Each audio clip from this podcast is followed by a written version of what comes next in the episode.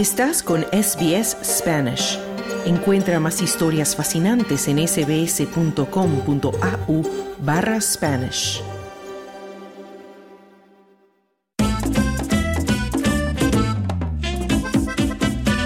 Aquí comienza la edición de verano de SBS Audio, Australia en español. Bienvenidos una vez más a tu fin de semana de SBS Audio Australia en español. Hoy es sábado 30 de diciembre, último sábado del año y desde los estudios de SBS Melbourne te saluda Carmesa Jiménez. Encantada de que me acompañes con tu sintonía. Como siempre, te reiteramos que puedes escuchar este y todos nuestros programas en vivo y en directo en cadena nacional por radio análoga y digital con la frecuencia FM. También por la televisión digital o por internet a través de nuestra página sbs.com.au barra Spanish, donde además publicamos nuestros programas cada día. De igual manera nos encuentras en Facebook como SBS Spanish Australia en español y también en Instagram y siempre puedes escuchar cada uno de nuestros segmentos en tu aplicación favorita de podcast. Hoy en nuestra edición especial de verano recordaremos la entrevista a Verena Puello, más conocida aquí en Melbourne como La Mama, por su carisma, alegría y especialmente por su buena cocina. Verena nos hablará no solo de su vida, obra y milagros, sino además de sus recetas culinarias para el fin de año. En unos segundos escucharemos la entrevista. En las noticias positivas, Claudio Vázquez nos comentará sobre un importante avance en las investigaciones sobre el cáncer que ofrecen un rayito más de esperanza en la lucha contra esta enfermedad. Claudio también nos contará sobre el descubrimiento paleontológico que nos revela qué comió un dinosaurio antes de morir, o sea, qué encontraron en la panza del animal miles de años después. Y como cada sábado tendremos nuestro resumen deportivo de fin de semana, esta vez de fin de año con Juan Moya. Hoy hablaremos de fútbol, de tenis y del Rally Dakar. Todo esto en nuestro fin de semana de SBS Audio Australia en español. Comenzamos con la entrevista a Verena Puello, la mamá.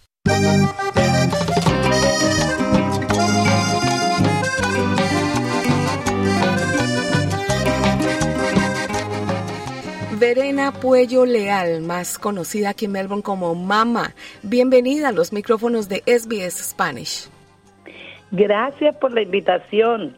Muy feliz de compartir con la comunidad hispana.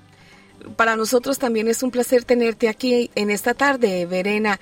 Cuéntanos primero cómo fue que tus amigos y compañeros de estudio y trabajo comenzaron a decirte mamá. Ah, no, esto fue algo muy, muy especial porque yo llegué, yo no tenía nada de inglés. Las personas con que empecé a voluntariar eran jóvenes de otros países y cuando me preguntaban cómo me llamaba yo decía Verena, ellos no podían pronunciarlo y como era la mayor de todos los grupos donde estuve y la, la casi que la única latina yo les decía, díganme mamá, mamá, mamá y de ahí empezaron a, a decirme mamá. Bueno, mamá, antes de que hablemos de cocina, que es para lo que te tenemos hoy aquí aprovechando estas semanas de agasajos y comida familiar y tradicional, háblanos de tu vida antes de llegar a Australia, porque entiendo que no estaba relacionada con lo que haces hoy en este país. Exactamente, mi vida cambió rotundamente a partir de la ida de mi esposo, él falleció en un accidente aéreo en Colombia, a los 10 días de haber llegado yo de visitar a mis hijas aquí en Australia.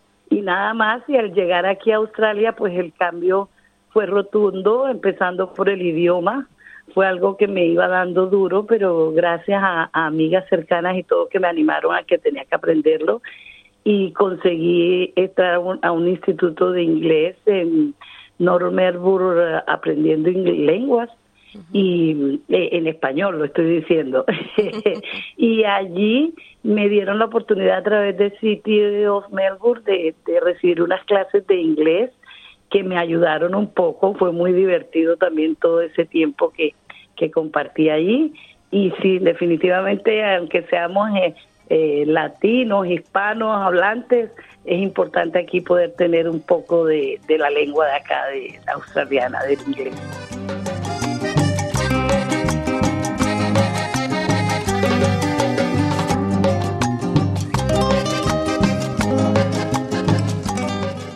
Verena, ¿en qué momento decidiste que la cocina iba a ser tu proyecto aquí en Australia? Porque como dices, eso no lo trabajabas en Colombia, aparte de hacer comidas para la familia, ¿no? Sí, sí, en Colombia yo solo hacía comida para mi familia. La verdad, esto que hoy en día hago es algo que me, me ha abierto puertas para poder transmitir nuestro amor, nuestra cultura, nuestra alegría. Eh, eh, yo como cartagenera de la costa que soy, pues estoy feliz de poder tener aquí la arepa de huevo, la carimañola, el buñuelito de frijol, la arepita de dulce fueron esos lo que me iniciaron fue en un festival multicultural donde fui voluntaria, tuve la oportunidad de llevar comida colombiana hecha por, por mí, mis hijas en ese momento me ayudaron también. Y cuando este evento termina, que obviamente todos eran felices con lo que comieron, con lo que se divirtieron, al año siguiente me proponen hacer un curso de eh, pequeños negocios acá en Australia. Y yo no, pero yo cómo voy a hacer ese curso, yo no tengo el idioma, no sé qué. Y bueno, la verdad para no alargar, pues me dieron la oportunidad y hice el curso y de ahí empezaron todo un sueño grandísimo a crecer en mí, el cual transmití a mis hijas y logré que ellas también se empoderaran y se metieran en esta idea.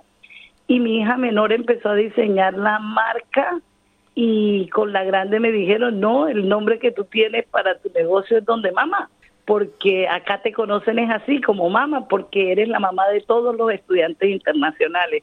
Yo decía que era la Noé moderna, porque soy mamá de multitudes, pero la verdad sí nace eh, el, mis inicios por la cocina, la verdad lo primero que hice fue vender arepas de huevo, deditos de queso, antes de empezar realmente como donde mama. Y aquí vamos dándole amor, cultura y tradición a toda esta gente, no solo australiana, sino de tantos países que viven acá.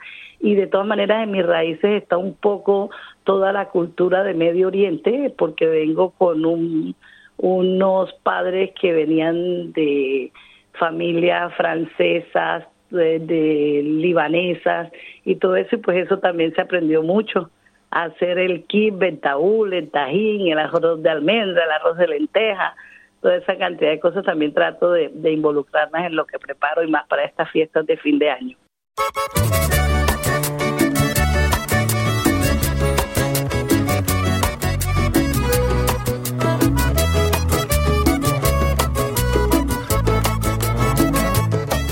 Verena, nos dices que el idioma ha sido la gran barrera que has tenido que sobrepasar. ¿Cómo has hecho con las palabras relacionadas con la cocina? Los nombres de los ingredientes y la traducción de expresiones como carimañola, arepa de huevo, dedos de queso, ¿cómo haces? Esto ha sido un proceso muy gracioso. Empecemos por mi acento costeño, ya. O sea, no hablo bien el español y ahora el inglés, pero bueno. Recuerdo mucho mi primera frase cuando era voluntaria y terminaba el tiempo del voluntariado. Yo decía, let's go, people, let's go. pues se podrán imaginar cuando me preguntaban qué eran las cosas. Evidentemente ha sido un proceso eh, duro, pero lo he tratado de tomar de una forma muy divertida. Me río de mis embarradas. Una vez quise decir sopa y dije fue jabón. Otro día traté de pedir una Coca-Cola y me terminaron dando un cono de helado.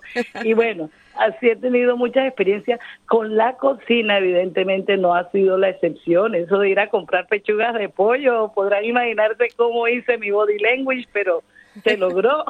¿Y cómo haces, por ejemplo, para traducir carimañola o arepa de huevo o dedos de queso? Bueno, eso, eso, bueno, la arepa de huevo, la, la arepa no le podemos cambiar el nombre, es arepa, si se lo cambiamos ya deja de ser nuestra arepa colombiana. Entonces yo le digo cuidado, arepa. cuidado, Verena, cuidado, Verena, porque tenemos muchos venezolanos que dicen que la arepa es venezolana. Digamos, oh, la arepa pues, latinoamericana. Y somos comunidad bolivariana y allá en nuestra en Colombia y Venezuela fueron un solo país también. Exacto, entonces, dejémoslo como arepa bolivariana entonces. Exactamente. Bueno, entonces continúa. ¿Cómo haces con esos términos? Bueno, entonces la arepa de huevo, me tocó usar traductor un tiempo porque yo decía, ¿cómo explico esto? pero pues yo digo arepa with eggs o filling arepa, que son las arepas rellenas. La carimañola es cazaba pie, o eh, que es como un... Yo busqué la traducción porque esa tiene una forma como de torpedo, entonces yo digo torpedo pez. no, pero pues ha sido muy, muy divertido. Con los um, cheese finger me pasó algo muy gracioso porque yo decía era finger cheese hasta que una amiga australiana me explicó que finger cheese era como tener el queso en las uñas. Entonces ya entendí que no, generalmente mi inglés ha sido así, error cometido, error corregido y ahí voy aprendiendo. No me da pena equivocarme, estoy aprendiendo una segunda lengua y esto hace parte de, de la nueva verena y de, de disfrutar esta etapa de mi vida porque no es fácil aprender otro idioma después de 55 años hablando solo en español.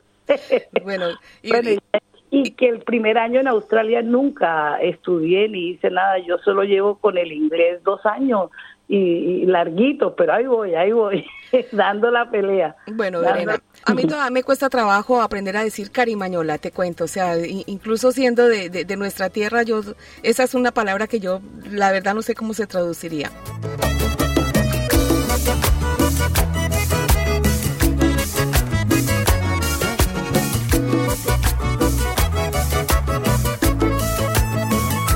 Cambiemos de tema, Verena.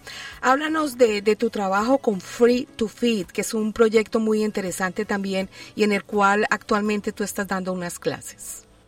Free to Feed ha sido eh, quienes me han brindado la oportunidad de poder crecer más como persona y en mi negocio de, comidas.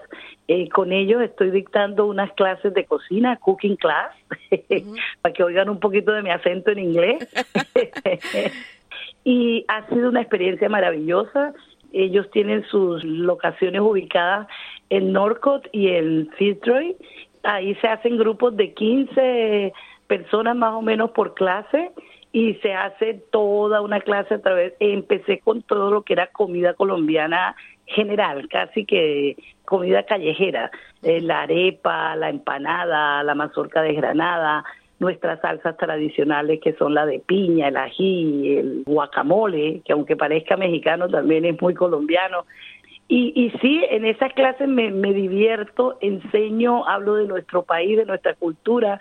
Se sorprende mucho de ver que Colombia tiene cinco regiones diferentes y que cada región tiene su comida típica, su vestido típico, su música y danzas típicas. Obviamente enfatizo en mi lugar de nacimiento que es Cartagena, les hablo de Parenque, de cómo fuimos liberados y todo, pero es una gran oportunidad que Free to Fit me ha brindado para poder transmitir nuestra cultura colombiana en este país. Y con la certificación como chef, pues ha logrado poder subir los niveles y el de, de producción y de todo para mi negocio y para mi vida, obviamente.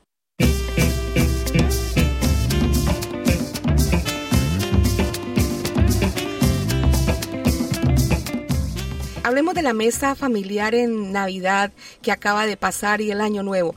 ¿Qué has preparado para estas fechas? ¿Cuáles son los platillos a los que te has dedicado en estas fiestas de Navidad y fin de año?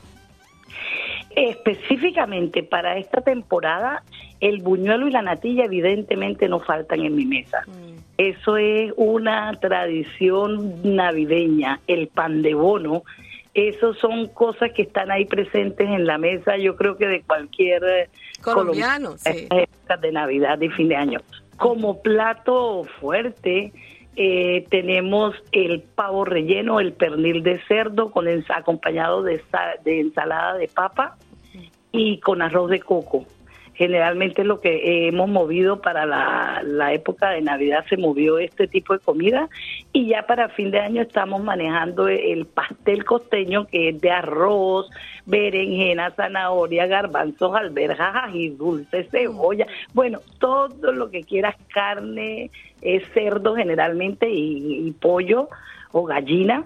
Eh, pero también se maneja el tamal tradicional del resto del país colombiano, que ese se hace con masa de maíz. Eh, básicamente esto es lo que tengo y, y pues el tradicional pavo de Año Nuevo no puede faltar. Tampoco en mesas de, de una fiesta de fin de año colombiana. Por supuesto. Y finalmente, Verena, ¿cómo te pueden localizar las personas interesadas en tu cocina? Eh, gracias por, por, darme esta oportunidad de poder compartir dónde ubicar a Donde Mama. En Instagram nos pueden encontrar como Donde Mama AU pegadito. Eh, también en Facebook estamos como Donde Mama. Muy bien, pues bueno, Verena Puello Leal, muchas gracias por abrirnos el apetito esta tarde.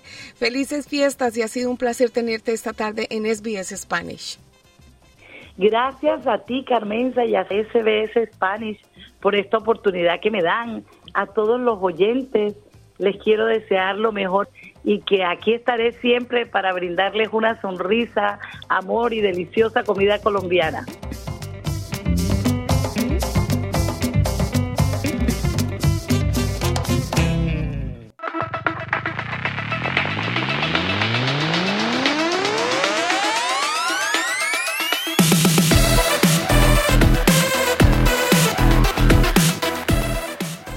Y entramos a nuestro último segmento deportivo del 2023 con Juan Moya. Juan, muy buenas tardes. Buenas tardes. Uno diría que por ser los últimos días del año no hay actividades deportivas, pero es todo lo contrario, ¿no?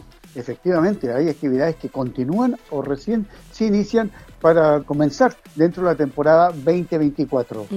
Bueno, comencemos con los Socceroos, quienes se preparan para concentrarse desde el primero de enero para jugar la Copa Asia. Efectivamente, todos los jugadores de la selección australiana, los 26 seleccionados, están citados para iniciar su concentración el primero de enero en Abu Dhabi, Emiratos Árabes Unidos. Comienza la concentración y el sábado 6 de enero juegan su único partido preparatorio antes de iniciar la Copa de Asia. Van a enfrentarse a Bahrein. Después de ese partido, de 26 jugadores, la selección eh, australiana quedará con solamente 23. Y desde ahí comienza en Qatar la famosa Copa de Asia, donde el primer partido de Australia es en el grupo B frente a India, mm. que es el sábado 13 de enero. Luego, el jueves 18, se enfrenta a Siria y el martes 23 frente a Uzbekistán. Los dos ganadores del grupo pasan a la siguiente ronda. Muy bien, bueno, pues eh, les va a tocar portarse muy bien el 31 porque desde el primero ya tienen que estar volando hacia el entrenamiento. Continuamos con más fútbol, pero aquí en casa entonces los partidos de la A-League femenino y masculino. Claro, ayer el Sydney derrotó 3 a 1 a Wellington en un partido muy entretenido donde Sydney se rehabilitó frente a su afición luego de no tener una campaña tan exitosa como los años anteriores. Y el día jueves, en una situación increíble, el City derrotó 8 a 1 al Brisbane Roar en un partido que fue eh, increíble, sobre todo para Jamie McLaren, que convirtió tres goles, ese goleador histórico de la A-League y no fue nominado a la selección australiana. En su reemplazo está eh, Bruno Fornaroli, el, australiano eh, uruguayo, que ya ha defendido a la selección de Australia y ahora eh, espera defender a Australia en la Copa de Asia, pero Jamie McLaren sorpresivamente quedó afuera y demuestra que sigue siendo un goleador de primera forma. Y este mm, sábado tenemos que el Melbourne Victory se enfrenta a Adelaide United a las 19.45 horas, un partido por la décima fecha. Y mañana domingo no hay descanso, porque Central Coast, el actual campeón, se enfrenta a Perth a las 19 horas y el primero de enero Western Sydney Wanderers frente a MacArthur en un clásico de Nueva Gales del Sur. Y en femenino también tenemos, tuvimos fútbol y vamos a tener porque el City derrotó 5-3 a Brisbane y el Sydney derrotó 1-0 a Wellington. Hoy tenemos que Wanderers se enfrenta al Victory a las 18 horas y mañana domingo tenemos que los eh, Central Coast Mariners se enfrenta a Perth y Newcastle frente a Adelaide.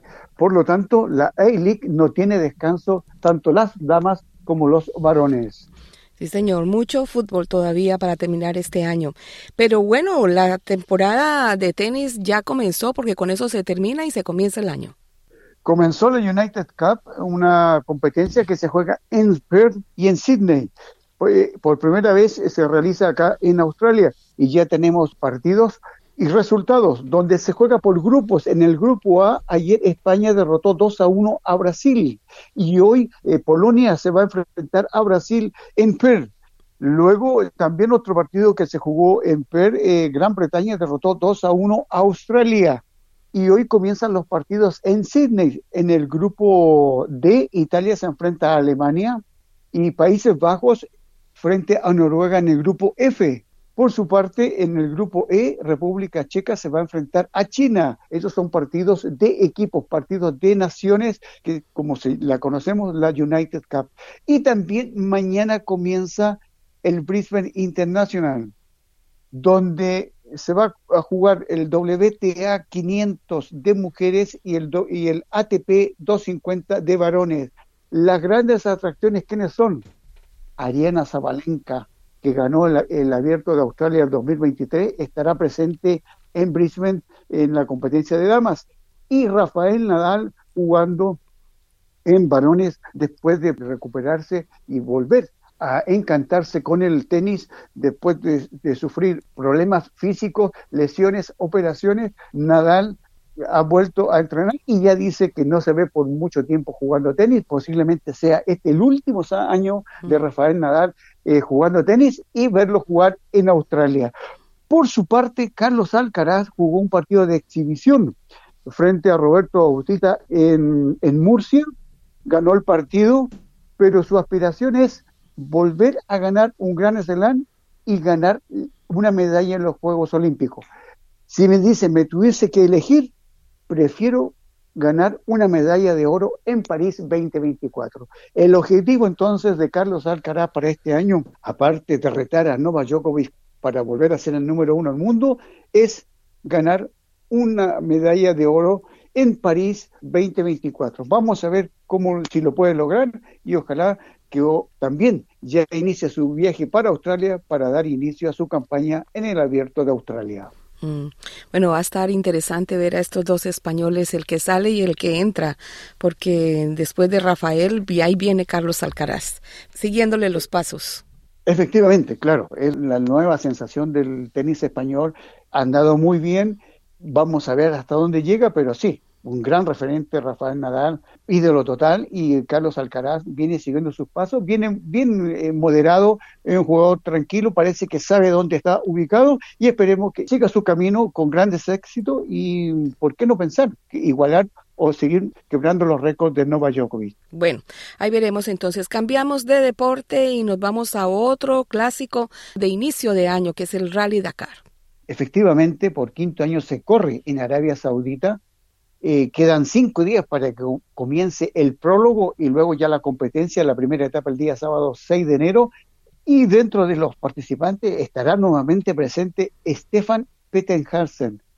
Monsieur Dakar ha ganado 14 títulos, 6 en moto, 8 en coches y va a estar presente y quiere seguir batiendo récord. ¿Quién no va a estar? Es eh, Marc que ha ganado cinco veces el Dakar en motos, y Carlos Saín, que ha ganado tres veces, estará presente y también se piensa que, que quizá va a ser el último año y quiere también dar un gran triunfo a España en este tipo de competencia. Vuelve a participar Marcos Patronelli, el primer argentino en ganar en cuadriciclos un Dakar y ha ganado ya tres veces, se retiró, pero vuelve a participar. Y estará también presente Ignacio Casares de Chile, que ha ganado tres veces esta competencia en la misma categoría de cuadriciclos. Por lo tanto, la invitación está a esperar cinco días donde se inicia en la increíble competencia de el Dakar, donde uno nunca sabe si va a terminar, si va el coche a responder, si las motos van a estar, van a ser capaces, si la inclemencia del tiempo van a permitirlo, las dunas y todo lo demás, es algo increíble lo que se vive en el Dakar en Arabia Saudita. Esperemos que todos puedan terminar, puede ser, ser una fiesta del automovilismo y que gane el que cometa menos errores o que su vehículo responda en todas las peripecias del camino que hay que recorrer en estos recorridos que son más de 3.000 kilómetros de competencia. Mm. Bueno, pues como vemos hay bastante de deportes al final y al principio del año. Juan Moya, muchísimas gracias por otro año repleto de comentarios deportivos cada semana y estaremos escuchándote de nuevo en el 2024. Feliz año. Eh, gracias, muy amable por tus palabras. Sí, vamos a estar ahí comentando y sobre todo vamos a estar hablando de tenis, del abierto de Australia. Y claro, le agradezco esta participación y desearles al equipo de SBS, a nuestros auditores, un feliz año 2024 que esté lleno de felicidad, de esperanza, de salud, de amor y que podamos vivir en un mundo mucho mejor eh, este año 2024 que ya está aquí a la vuelta de la esquina. Un abrazo para todos. Estás escuchando Fin de semana. Australia en español.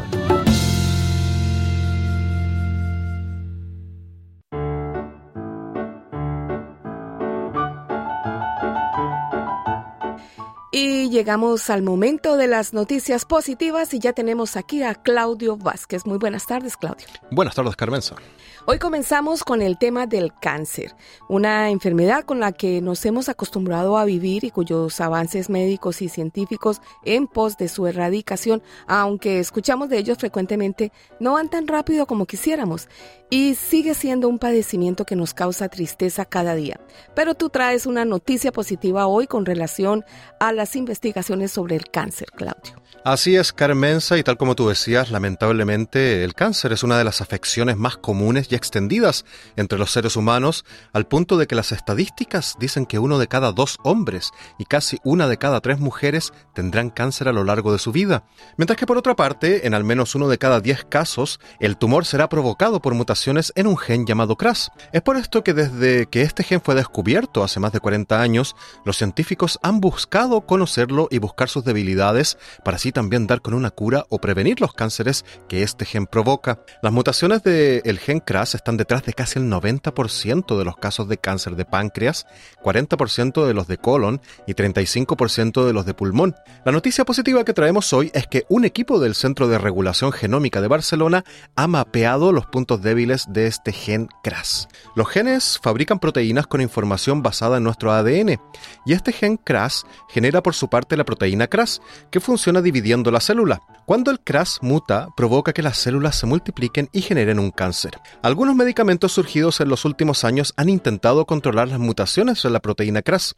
En 2021, por ejemplo, la farmacéutica estadounidense Acmen logró la autorización de sotorasib, un fármaco eficaz contra el cáncer de pulmón en personas que tienen una mutación específica en el gen CRAS asociada a daños provocados por el tabaquismo. Sin embargo, llegar a ese, a ese logro de detener las mutaciones en CRAS ha sido un largo y complejo camino. Estos avances se lograron gracias a algo llamado alosterismo, un fenómeno descubierto por el biólogo francés Jacques Monod, que ganó por ello el Premio Nobel de Medicina en 1965. Monod notó que las proteínas tenían una especie de botones ocultos que cambiaban su función, pero dar con ellos no es nada sencillo, sobre todo considerando la complejidad de las proteínas. Por ejemplo, la proteína CRAS posee 939 átomos de carbono, 1516 de hidrógeno, 260 de nitrógeno y 291 de oxígeno, además de 10 de azufre. Es decir, es una molécula sumamente compleja de leer y más aún de comprender, y los autores de este nuevo estudio dijeron al diario El País que la proteína CRAS es como la estrella de la muerte de Star Wars, ¿no? Esta fortaleza que es casi inexpugnable hasta que fue finalmente expugnable. Al ser una proteína esférica, ha sido difícil para los científicos descubrir los puntos de unión y parecía justamente impenetrable, pero ahora la han mapeado utilizando una nueva técnica para analizar el efecto de 26.000 mutaciones en la estructura de la proteína en lugar de decenas, como era habitual con las herramientas anteriores. Y con esto han confirmado que los medicamentos, por ejemplo el sotorasib y el adragrasib, contra el cáncer de pulmón, habían encontrado justamente ese punto débil de la proteína, y son los dos únicos fármacos autorizados que inhiben la proteína CRAS. Pero este nuevo mapa ha revelado ahora otro punto débil que no se conocía hasta ahora, la que se denomina cavidad 3, que tendría un efecto alostérico, es decir, que posee como estos botones ocultos que cambian la función de la proteína. Y es la primera vez que se consigue realizar un mapa completo de los puntos débiles o alostéricos de una proteína, según destacan los autores, encabezados por el biólogo británico Ben Lerner y su colega chino Chen Chung Wen. Así que este es un gran avance en la lucha contra el cáncer porque hasta ahora la mayor parte de las proteínas no tenían sitios alostéricos conocidos, pero ahora que se conoce mejor este laberinto de algunas proteínas, ya se puede diseñar medicamentos más efectivos que actúen sobre esos puntos débiles o botones que cambian las funciones de las proteínas. Así que un buen indicio alentador. En marzo ya se había publicado una investigación que había logrado eliminar el gen CRAS en ratones modificados genéticamente y esto dio como resultado la desaparición total de los tumores. Así que Carmenza, una buena noticia este mapeo de este tipo de proteínas porque seguramente en el futuro encontraremos mejores fármacos para poder luchar contra el cáncer. Muy bien, pues que sigan las investigaciones y que esa estrella de la muerte Crash se encuentre con su Luke Skywalker también. A ver si erradicamos esta enfermedad de una vez por todas. Y del futuro nos regresamos casi al origen, Claudio, y pasamos a la segunda noticia positiva que tiene que ver con hallazgos acerca de la dieta de algunos dinosaurios. Así es, Carmenza. La arqueología y la paleontología son dos ciencias que nos han ayudado mucho a conocer mejor nuestro pasado, el de nuestros antepasados humanos y también de los dinosaurios, ¿no? En el caso de la paleontología. Y lo que vamos a hablar ahora no se refiere solo al hallazgo de un esqueleto de dinosaurio, sino más bien a los restos de una cena o un almuerzo o un desayuno. No, no sabemos cuál fue la hora. En que se alimentó este dinosaurio, pero sí sabemos de qué se alimentó, al parecer. Y esto es algo bastante inédito. Primero hay que decir que este hallazgo de un ejemplar de Gorgosaurus libratus, que vivió hace unos 75 millones de años y que tenía entre 5 y 7 años cuando murió, se realizó en un parque provincial llamado de los dinosaurios justamente en Alberta, Canadá, en 2019. Y dirán que esta noticia es vieja, pero en realidad lo que, lo que traemos ahora de novedoso es que ya se pudo analizar bien la última cena de este dinosaurio.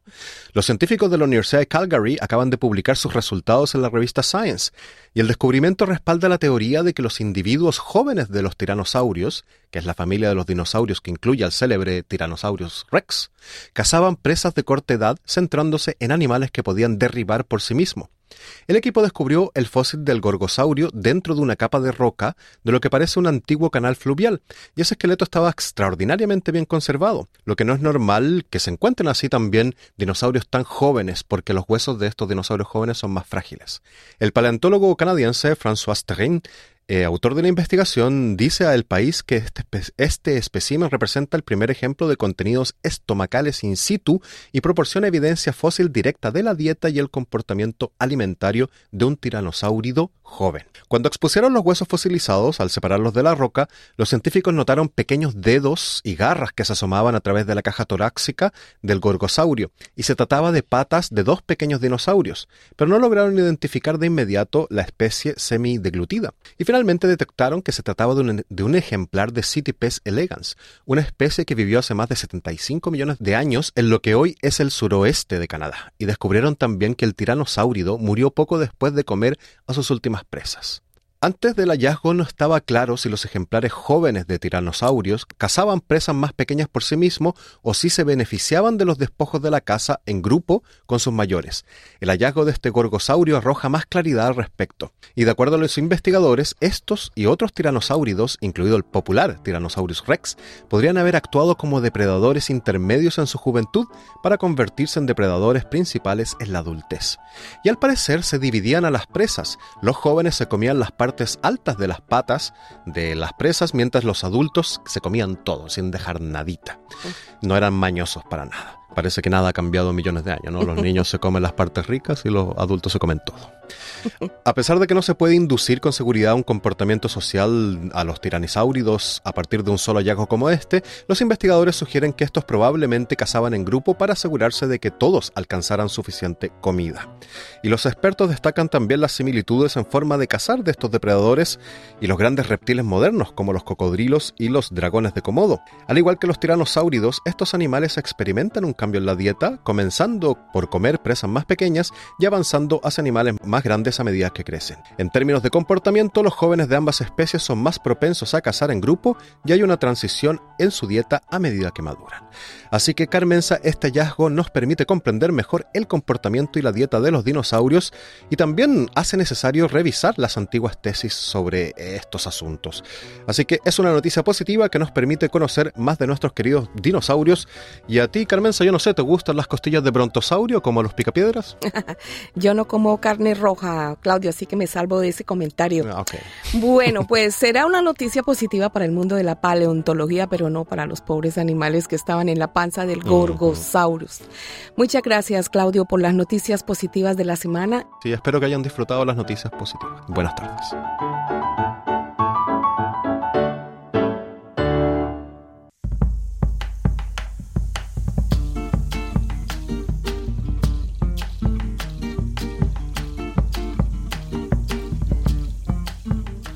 Y con esto llegamos al final de tu fin de semana Australia en español por hoy. No olvides que tu próxima cita con el programa de SBS Audio es mañana a la una de la tarde con otro fin de semana Australia en español, el último de este año.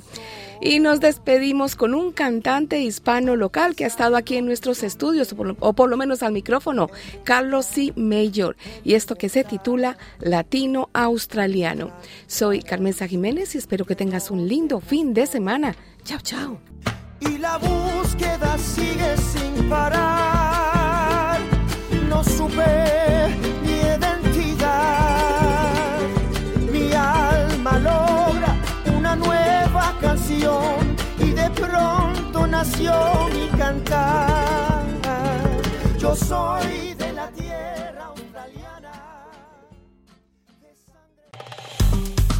Dale un like, comparte, comenta. Sigue a SBS Spanish en Facebook.